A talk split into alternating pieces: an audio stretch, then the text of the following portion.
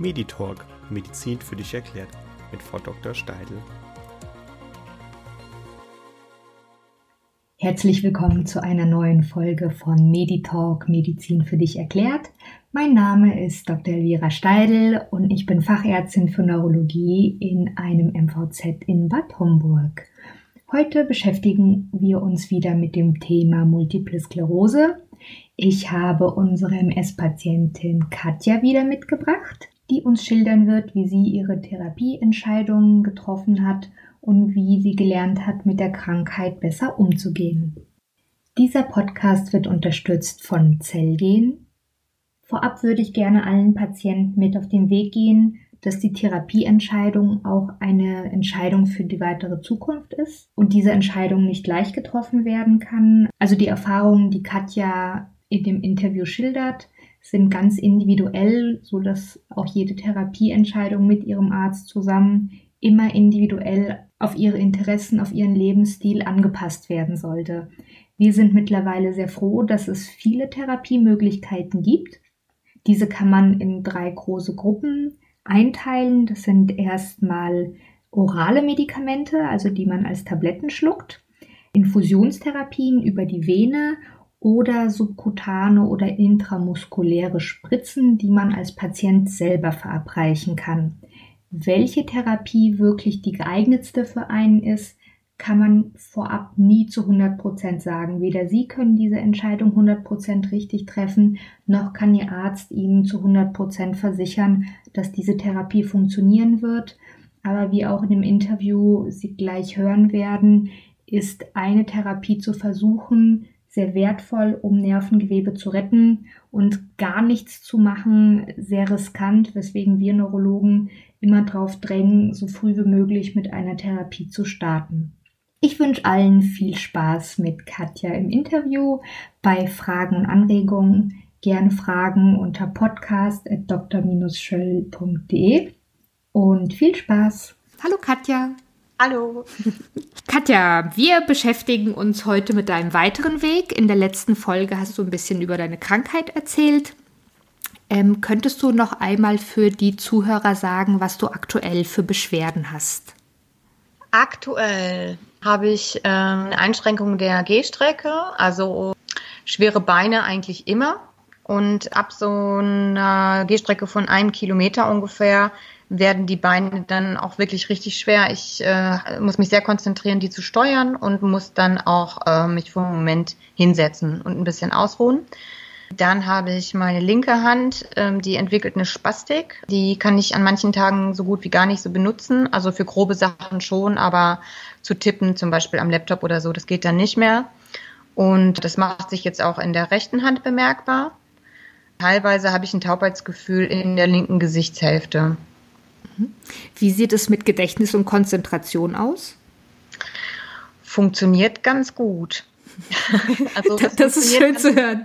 Ja, das funktioniert ganz gut. Also ähm, tatsächlich ist das auch so ein bisschen die Angst, dass wenn ich mal was vergesse oder ich merke an manchen Tagen, gerade wenn ich so viel Stress habe, mir fällt es schwer, Dinge zu behalten, mich zu konzentrieren oder wenn ich, wenn mir was komplett so untergegangen ist und ich denke, mein Gott, wie konnte ich das jetzt vergessen, ist sofort der Gedanke, äh, ja, ich hoffe, das ist nicht die MS, sondern einfach nur ganz normal passiert, wie bei anderen Menschen auch. Mhm. Dass man ein bisschen gestresst ist und dann auch mal die Platte hängen bleibt. Genau. Ähm, Sie hatten jetzt schon erzählt, dass Sie mit 22, als Sie im Ausland waren, die ersten Beschwerden gehabt haben, die sich auch zurückgebildet haben in Form von einer Sehstörung. Mhm. Und dann war elf Jahre eigentlich Ruhe. Ja, was gar nicht so mhm. ungewöhnlich ist. Einige merken das gar nicht in den jungen Jahren und sagen, ja, mir war zwar was, aber habe ich nicht ernst genommen. Sie waren sogar in der Klinik und haben das untersucht.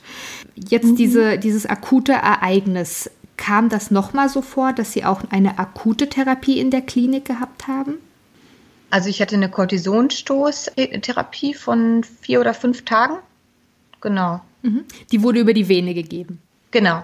Denn für die Zuhörer, also ein Schub ist immer klassifiziert als neue Beschwerden, die auftreten, die man so auch nicht kannte und die bleiben. Also nicht nur für eine halbe Stunde, für zwei Stunden, sondern wirklich dauerhaft bleiben und da macht es auch Sinn, wirklich sich mit dem Arzt, mit dem Neurologen und der Klinik vorzustellen, damit diese Stoßtherapie mit Cortison begonnen werden kann, um das zu unterdrücken. Mhm. Nach dieser Stoßtherapie sind die Beschwerden rückläufig gewesen? Also ich habe mich auf jeden Fall erstmal stärker gefühlt und kräftiger. Das hat aber nicht lange angehalten. Und danach haben die Kortisonstoßtherapien auch gar nicht mehr angeschlagen. Mhm. Weil sie dann schon in diese chronisch progrediente Form übergegangen sind. Genau. Genau. Jetzt haben Sie schon gesagt, was an Symptomen übrig geblieben ist. Das wurde so langsam immer schlechter. Mhm. Wie haben Sie dann den Weg zu möglichen Therapien für sich ja, angefangen? Wo haben Sie gesucht? Wer hat Ihnen da geholfen? Ja, also ich wurde entlassen mit mehreren Lettern, wo drauf stand, ähm, was es für Therapiemöglichkeiten gibt. Also die Ärzte hatten mir das vorsortiert und es waren fünf oder sechs verschiedene Arten von Medikamenten. Und äh, da stand dann zu jedem Medikament stand dann, äh, wie man das einnimmt, äh, was es für Daten gibt in den Studien, wie erfolgreich die sind. Und so ganz, ganz, ganz, ganz grob der Wirkmechanismus. Und auch für einen Laien jetzt nicht unbedingt sehr einfach zu verstehen. Also ich musste mich da wirklich auch reinfuchsen und hatte dann keinen Arzt an der Hand, der wirklich mich beraten hätte. Also mein Neurologe hatte mir was empfohlen und ich hätte dann gefragt, wie er darauf kommt, also warum er der Meinung ist, so dass gerade das Medikament. Und dann sagte er, ja, das äh, wäre einfach eine ganz neue Sache und sehr erfolgsversprechend. Und ich habe gesagt, ja, aber warum? Ich bin so jemand, ich will es dann auch verstehen. Also was ist, was unterscheidet diesen Wirkmechanismus von anderen. Und das konnte er dann aber auch nicht so genau erklären. Er sagt, im Grunde genommen wirkt es, also wirkt es sehr, sehr ähnlich alles.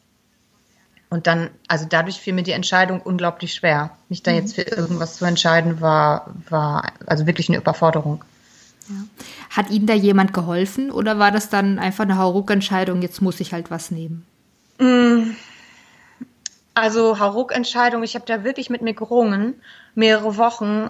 Nee, also mir hat keiner geholfen. Das war tatsächlich, also ich habe mich dann irgendwann dafür entschieden, einmal für ein orales Medikament. Also ich wollte keine Spritzen nehmen, weil ich habe äh, eine Nadelangst und ich dachte, mich jetzt da zusätzlich zu quälen, dann nehme ich halt eine Tablette. Das war so ja der erste Entscheidungsfilter, den ich mir da selbst gesetzt hatte. Und dann habe ich mich dann ja für Tequidera entschieden, weil ich das intuitiv, also vom einfach vom Bauchgefühl gedacht habe, dass da führen mich die Gedanken auch immer wieder hin und da stolper ich drüber immer wieder so in meinen eigenen Gedanken, dann nehme ich halt das. Aber das war keine klare Entscheidung. Mhm. Ähm, ich weiß jetzt, dass Sie nicht bei Tecfidera geblieben sind. Wie hat sich dann das Ganze weiterentwickelt? Ja, also der Verlauf ging weiter. Also Tequidera konnte die MS nicht äh, wirklich stoppen. Im Nachhinein ist immer schwer zu sagen, was wäre gewesen, wenn ich das nicht genommen hätte. Wäre der Verlauf dann vielleicht doch viel schneller auch gegangen? Weiß ich nicht. Aber zumindest war das klar, dass ich irgendwas anderes brauche, weil die MS halt weiter fortschreitet und ich habe, ich hatte Panik und ich wusste nicht, was ich jetzt machen soll. Und habe dann im Internet gegoogelt, in so einer Verzweiflung heraus und habe gegoogelt, was es denn für Fortschritte gibt in der Forschung, wann MS denn endlich wirklich auch abschließend zu bekämpfen ist. Ne? Und da bin ich dann auf eine Studie gestoßen aus Kanada, allerdings von 2006, der Stammzelltransplantation. Und da war das, war dann so die Rede, die MS wird wirklich auch gestoppt und erstmals geheilt, so hieß die Überschrift des Artikels. Und da war dann aber in die, also da, da las ich das so, als wäre die Mortalitätsrate, die, also die Mortalitätsrate war, glaube ich, bei 10 Prozent oder so. Und da habe ich gesagt, nee, also das riskiere ich jetzt nicht, das ist mir zu Harakiri, das mache ich nicht. Also Sterbrate, Mortalitätsrate. Mhm. Genau. Genau. Naja, und dann äh, schritt das aber weiter fort. Also in den nächsten Monaten wurde es dann sehr viel schlechter. Also am Anfang, als ich, wie gesagt, diese Studie gelesen hatte, war ich bei einer Gehstrecke von 800 Metern und am Ende war ich dann bei 150 Metern und ich habe gedacht, okay, wie lange will ich hier noch warten? Und war dann wirklich so verzweifelt, dass ich gedacht habe, egal, ich riskiere jetzt alles. Ich setze das jetzt auf eine Karte und auch wenn die Sterberate so groß ist, ich versuche es zu riskieren. Also ich, ich mach's und bin dann weiter in die Thematik eingestiegen und habe dann gesehen, dass sich das verändert hat. Also, dass die Sterberate jetzt inzwischen gar nicht mehr bei 10 Prozent ist, sondern nur noch bei 0,4 Prozent. Wo ich dann dachte, okay, das ist ja wirklich ein großer Unterschied. Also, da hat sich was entwickelt und habe dann angefangen, ja, nach äh, Kliniken zu suchen, die sowas anbieten. Wo haben Sie denn eine Klinik gefunden?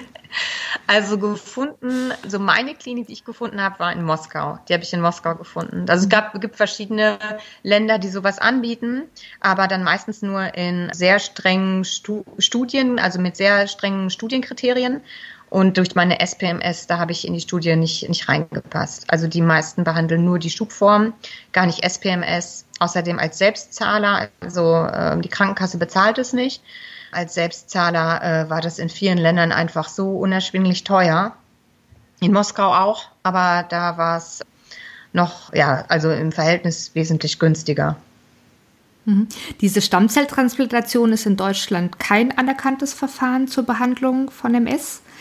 Es gibt Studien, wie Sie schon gesagt haben, momentan an zwei Zentren, eine in Norddeutschland, eine in Baden-Württemberg aber da muss man wirklich in diese Einschlusskriterien passen. Deswegen haben Sie sich dann für einen anderen Weg außerhalb von Deutschland entschieden? Genau. Also zu meiner Zeit war es auch so, das war 2018, also am Ende 2018 und da war die Studie im, am UKE in ähm, Hamburg war quasi äh, eingestellt. Die lief da nicht. Die wurde dann später weitergeführt, aber in der Zeit nicht. Deswegen hatte ich da gar keine Chance, da zu fragen. Genau, dann war ich in Moskau und ähm, also ich habe mich für Moskau entschieden. Am Anfang war ich sehr skeptisch, weil ich gedacht habe, Moskau. Ne? Ich hatte da auch drüber gesprochen und hatte dann da auch Reaktionen bekommen, also sowohl aus dem Bekanntenkreis als tatsächlich auch von ärztlicher Seite, um Gottes Willen nicht nach Moskau. Da hat man keinen Einblick, da weiß man nicht, was passiert da. Die geben die Daten ja nicht preis und es ist ganz schlimm und die wollen nur an ihr Geld, machen sie das nicht. Und ich habe dann aber mit Leuten gesprochen, die schon da waren. Also ich habe geskypt, ich habe im Internet nach Leuten gesucht, die schon da waren und habe dann geskypt mit Menschen und die kamen mir sehr authentisch vor und sehr glaubwürdig und die hatten sehr gute Erfahrungen mit Moskau. Cool. Ja, und dann habe ich mich für Moskau entschieden und ich denke rückblickend auch eine gute Entscheidung, weil Moskau also die haben sich seit 20 Jahren darauf spe ähm, spezialisiert auf diese Behandlung und die haben tatsächlich auch Erfahrung. Und ich denke, dass Erfahrung bei so einer Art von Behandlung auch eine wichtige Rolle spielt. Mit welchem Gefühl sind Sie dann dahin geflogen? Mit Glück. Ja. Ich habe gewusst, okay, ich habe jetzt äh, wahnsinnig viel Glück, das Geld zusammenbekommen zu haben, überhaupt diese Möglichkeit, wie die Nadel im Heuhaufen gefunden zu haben und mit ganz, ganz großen Erwartungen. Also ich wusste einfach, ich besiege jetzt da meine Krankheit und ich fliege MS-frei nach Hause. Mhm. Und war es so? Schwer zu sagen. Also man kann ja MS nicht messen, so wirklich. Ne? Ich konnte jetzt nicht, ich kam jetzt nicht nach Hause und konnte Blut abgenommen bekommen und konnte jetzt sagen, okay, tatsächlich keine MS mehr im Körper.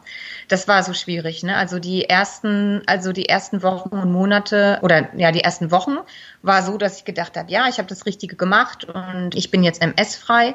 Und dann mit der Zeit äh, war aber immer wieder diese Ungewissheit, bin ich wirklich MS-frei? Also das war schon ein quälender Gedanke auch. Und ich habe so für mich gemerkt, dieses Ungeheuer, dieser Schatten, dieses Unberechenbare ist eigentlich noch immer da. Und das ist das, was ich am S, an MS auch so, so furchtbar finde, dass man halt nie genau weiß, dass man das Gegenüber nicht sieht, ne? Also dieses Gegenüber MS, die, diesen, ja, der Feind, der da im Körper lebt, so nenne ich das, äh, dass man den nicht sieht. Und das äh, war nicht weg. Also die Angst davor war und ist weiterhin noch da.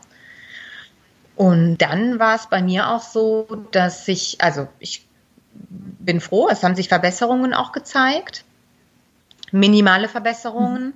Also viele Leute machen diese Behandlung und äh, stellen sich dann vor, ähm, aus dem Rollstuhl aufzustehen und wieder gehen zu können. Also die Schäden, die man hat, die bleiben auch. Die Behandlung repariert jetzt nicht die Schäden, sondern es geht wirklich nur darum, die Krankheit zu stoppen. Und das, was passiert ist, ist quasi passiert. Gibt Leute, die berichten das, die sagen, die saßen im Rollstuhl, konnten danach aufstehen und konnten dann wieder gehen. Das mag so sein, aber ich denke, das ist so eine absolute Ausnahme. Äh, ich habe gedacht, ich bin vielleicht die Ausnahme. Nur habe ich noch nicht im Rollstuhl so gesessen, aber ich habe gedacht, ich kann da nach rumspringen, also kilometerweit laufen und alles wird ganz toll. So war es nicht. Also die Schäden, die ich hatte, die sind geblieben. Die Gehstrecke hat sich verbessert wieder. Also von 150 Meter kann ich jetzt einen Kilometer gehen wieder und dann auch mit Pausen ähm, wesentlich länger. Da freut sich der Hund? Davor ist nicht der Hund, genau. ja. Ja, also es hat sich schon was verbessert und insgesamt bin ich auch fitter. Also ich merke auch, wenn ich Sport mache, vorher, vor der Behandlung hatte ich immer das Gefühl, ich mache Sport und bin danach sehr müde, also noch müder. Ähm, und jetzt ist es so, ich mache Sport und habe das Gefühl, ich bekomme die Energie zurück. Also ich habe so wirklich gemerkt, da verbinden sich äh, Synapsen wieder und äh, mein Gleichgewicht kam auch wieder zurück durch den Sport auch. Und ja, also der Sport war, der konnte dann wieder Erfolge bringen. Das war davor nicht mehr. Von daher hat sich was verbessert.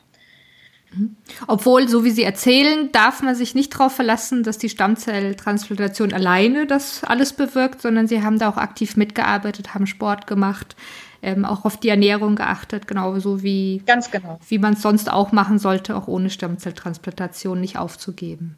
Genau, also der Körper hat sicherlich auch die Chance genutzt, jetzt sozusagen durch äh, ja, diese Therapie sich zu erholen, aber das macht er nicht von alleine. Also ich hatte so, ja, ich habe gesagt, okay, Körper, jetzt mal los. Wir müssen jetzt hier anfangen zu kämpfen und dann, ja, und also von, von alleine, glaube ich, macht er das jetzt nicht. Hm. Sie waren da auch sehr euphorisch, dass Sie sagten, ähm, ich fahre dahin und bin geheilt. Mhm. Wie hat sich das jetzt verändert oder wie hat sich entwickelt generell? Wurden Sie geheilt dadurch?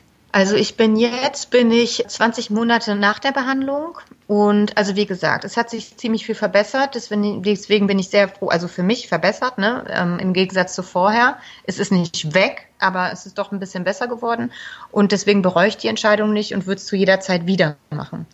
Aber der Kampf geht weiter. Also ich habe gemerkt, dieser Kampf war damit jetzt nicht abgeschlossen, sondern das wird wahrscheinlich ein Kampf bleiben, der ein Leben lang geht. Und ich merke jetzt auch wieder Symptome, die sich verschlechtern und äh, bekomme jetzt Cortisonstoßtherapie. Ob die anschlägt, weiß ich noch nicht. Manchmal ist es so, dass nach dieser Behandlung dann Therapien, die vorher nicht angeschlagen haben, dann dann plötzlich dann doch äh, so, so besser anschlagen und ich bekomme Ocrevus. Das ist so, dass es gibt wohl auch Daten aus Chicago, die machen die Behandlung auch, dass bei den Patienten, wo die Behandlung so grundsätzlich angeschlagen hat, wohl etwa 25 Prozent nach ungefähr elf Monaten ein Fortschreiten der Erkrankung erfahren. Und dann wird empfohlen, ein Top-Off zu machen, also in Form von Rituximab oder eben von Ocrevus, mal oben drauf zu setzen und dann würde es tatsächlich äh, zum Ergebnis kommen und einen Stillstand machen. Das probieren wir gerade. Das probieren wir gerade, genau. Genau. Also der Kampf geht weiter. genau, der Kampf geht weiter, ja. Ich glaube auch, das Ungeheuer bleibt. Also ich glaube, das, was die MS mit einem macht, also was sie mit mir gemacht hat, das, wie gesagt, diese Ungewissheit äh, und sich darüber Gedanken zu machen, so was ist morgen und das Leben nicht mehr so jungfräulich so, so planen zu können, das wird, glaube ich, für immer bleiben. Also das ist eine Erfahrung, die habe ich erlebt, dass es von jetzt auf gleich so eine Diagnose geben kann. Und ich habe diese Diagnose ja nun mal und diese mit dieser Ungewissheit ein Stück weit zu leben, ist, glaube ich, die Herausforderung daran. Mhm. Jetzt nochmal zu den ganzen Therapien. Nicht jeder wird sich jetzt entscheiden, Stammzelltransplantationen auf sich zu nehmen, entweder finanziell oder aus medizinischen Gründen. Wie stehen Sie oder was raten Sie den anderen Patienten, vielleicht auch Neuerkrankten bezüglich Therapien? Oh, das ist eine ganz schwierige Frage. Tatsächlich muss das jeder für sich selber wissen. Also das weiß ich nicht. Ist wirklich schwer. Also, das ist, ja, genau, das ist die Frage. Das ist die große Frage, was macht man und wie, wie will man kämpfen? Ich glaube, das ist so die Frage, die dahinter steht. Da muss jeder seinen eigenen Weg finden. Also es gibt sicherlich gute Gründe zu sagen, man muss auf jeden Fall behandeln mit Medikamenten. Ohne Medikamente gleitet die Krankheit dann ja viel schneller in progredienten Verlauf und das sollte man irgendwie auch vermeiden mit Medikamenten eben. Also diese Ansicht gibt es und die ist sicherlich wahr. Dann wiederum gibt es die Ansicht, dass zum Beispiel ähm, so Sachen wie ich gemacht habe, diese Stammzelltransplantation, die Risiken dahinter sich erhöhen, wenn man vorher schon einiges an Medikamenten probiert hat. Also weil Medikamente ja auch, äh, ja. Ähm, das Immunsystem verändern. Genau, die verändern, ja, genau. Deswegen äh, bin ich froh, dass ich ähm, noch nicht so viel genommen hatte, ähm, als ich die Therapie gemacht habe in Moskau. ich weiß es nicht. Also wirklich muss jeder seinen eigenen Weg finden. Das ist die Kunst daran, das ist wirklich die Herausforderung. Ja, da muss jeder sagen, okay, ich verändere meine Ernährung. Ich denke schon, dass Ernährung zum Beispiel auch einen großen Einfluss hat. Das merke ich selber auch bei mir. Ja. Ähm, Sie haben ja erzählt, dass die Beschwerden, die nach irgendwelchen Schüben aufgetreten sind, nicht komplett rückläufig waren. Das heißt für uns, dass da einfach Entzündungen im Nervensystem aufgetreten sind, die für immer bleiben. Das ist, denke ich, ganz wichtig für die Zuhörer auch mitzugeben, dass wenn man keine Therapie hat und viele Schübe oder einen Fortschritt der Erkrankung, dass dieses Nervengewebe, was zerstört wurde, nicht mehr zurückkommt, auch mit anderen Therapien nicht. Genau. Somit wäre das, wie Sie schon sagen, im Umkehrschluss, dass man doch irgendwie dagegen was unternehmen sollte. Genau. Also ich denke auch, je früher man behandelt, desto besser, ist meine Meinung, mit äh, was auch immer. Ja. ja. Okay. Katja, wollen Sie etwas den Zuhörern mitgeben, wo Sie sagen, da habe ich wirklich Hilfe bekommen, das hat mich sehr motiviert oder unterstützt?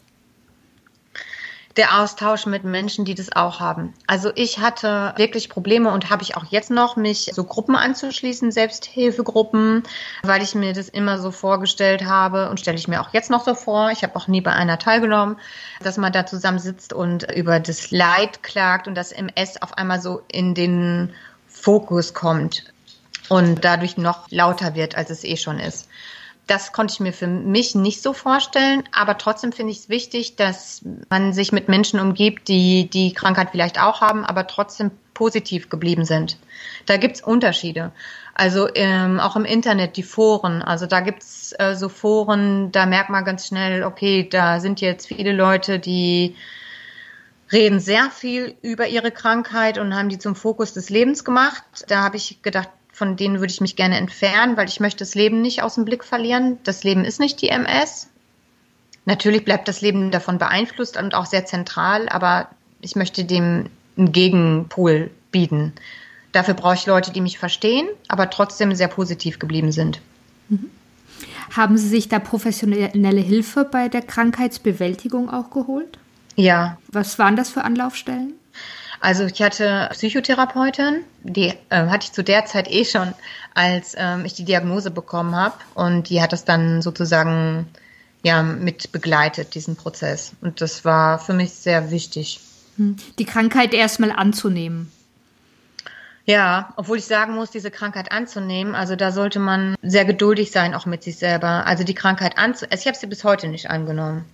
Ich habe die Diagnose jetzt seit sechs Jahren fast und habe die Krankheit bis heute nicht angenommen. Aber ich habe damit gelernt, irgendwie zu leben und trotzdem weiterhin die Fröhlichkeit zu behalten. Das ist, äh, glaube ich, so die Herausforderung. Ja, das sieht man auch. Danke. Aber die, die Krankheit annehmen, also das dauert. Also ich glaube, das ist ein Prozess, da muss man nicht denken, dass man da in zwei, drei Wochen irgendwie durch ist und dann hat man es kapiert. Ähm, ja, also die, die Krankheit ist unheilbar und dieser Fakt Unheilbarkeit, also das wirklich zu verstehen, was das bedeutet in seiner ganzen Tragweite, hat bei mir auch ein paar Monate gedauert. Das war wirklich ein schwerer Prozess. Okay. Vielen Dank, Katja. Dann, ich denke, Sie haben wirklich auch viel Liebe und Leidenschaft, was Sie jetzt erzählt haben, auf Ihrem Weg hier vermitteln können. Ähm, dafür bedanke ich mich ganz herzlich und wir sehen uns dann wieder in der Praxis. Tschüss. Genau, danke. Tschüss. Katja konnte sehr schön erklären, wie das Leben mit MS vor sich geht und welche Einschränkungen und Hindernisse auf einen zukommen. Ich bedanke mich ganz herzlich bei Katja, dass sie so ehrlich und offen war. Dieses Interview ist Corona-konform online entstanden, sodass ich mich für Störungen und Tonwackler entschuldige. Aber das Wesentliche an diesem Interview, was einen bewegt, mit dieser Krankheit zu leben und welche Entscheidungen getroffen werden sollten, konnte meiner Meinung nach doch gut rübergebracht werden.